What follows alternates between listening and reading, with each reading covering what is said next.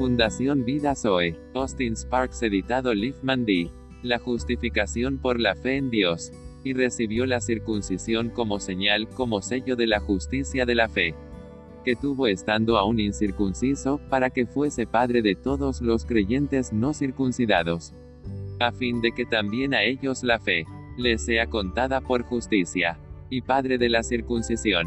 Para los que no solamente son de la circuncisión sino que también siguen las pisadas de la fe, que tuvo nuestro padre Abraham antes de ser circuncidado. Porque no por la ley fue dada a Abraham o a su descendencia la promesa de que sería heredero del mundo, sino por la justicia de la fe. Porque si los que son de la ley son los herederos, vana resulta la fe, y anulada la promesa. Pues la ley produce ira. Pero donde no hay ley, tampoco hay transgresión. Por tanto, es por fe para que sea por gracia.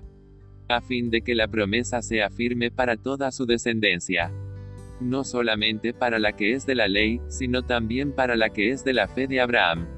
El cual es Padre de todos nosotros, como está escrito, te he puesto por Padre de muchas gentes. Delante de Dios, a quien creyó, el cual da vida a los muertos, y llama las cosas que no son, como si fuesen. Él creyó en esperanza contra esperanza, y no se debilitó en la fe al considerar su cuerpo, que estaba ya como muerto, siendo de casi 100 años. O la esterilidad de la matriz de Sara. Tampoco dudó, por incredulidad, de la promesa de Dios, sino que se fortaleció en fe. Dando gloria a Dios, plenamente convencido de que era Dios poderoso para hacer todo lo que había prometido por lo cual también su fe le fue contada por justicia. Y no solamente con respecto a él se escribió que le fue contada, sino también con respecto a nosotros a quienes ha de ser contada. Esto es, a los que creemos, en el que levantó de los muertos a Jesús, Señor nuestro, el cual fue entregado por nuestras transgresiones, y resucitado para nuestra justificación. Romanos 4, 11 al 25.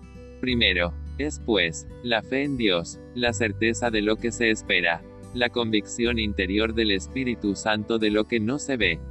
Ciertamente, nos ha sido confiada por fe la palabra del Dios viviente. Pues que, si alguno de nosotros ha sido incrédulo, su incredulidad habrá hecho nula la fidelidad de Dios.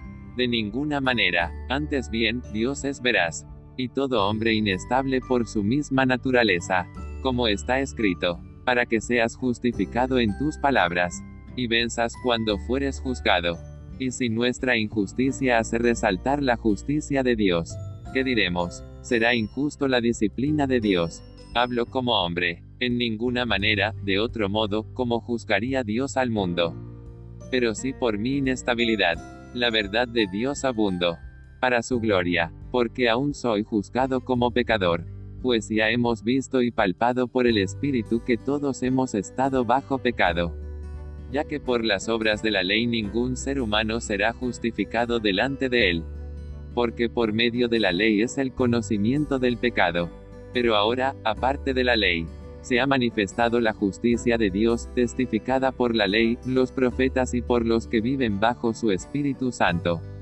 La justicia de Dios por medio de la fe en Jesucristo para todos los que creen en Él, porque no hay diferencia, por cuanto todos pecaron, y han estado destituidos de la gloria de Dios, siendo justificados gratuitamente por su gracia, mediante la redención que es en Cristo Jesús, a quien Dios puso como propiciación por medio de la fe en su sangre, para manifestar en su justicia, a causa de haber pasado por alto, en su paciencia, los pecados pasados, con la mira de manifestar en este tiempo su justicia, a fin de que Él sea el justo, y el que justifica al que es de la fe de Jesús.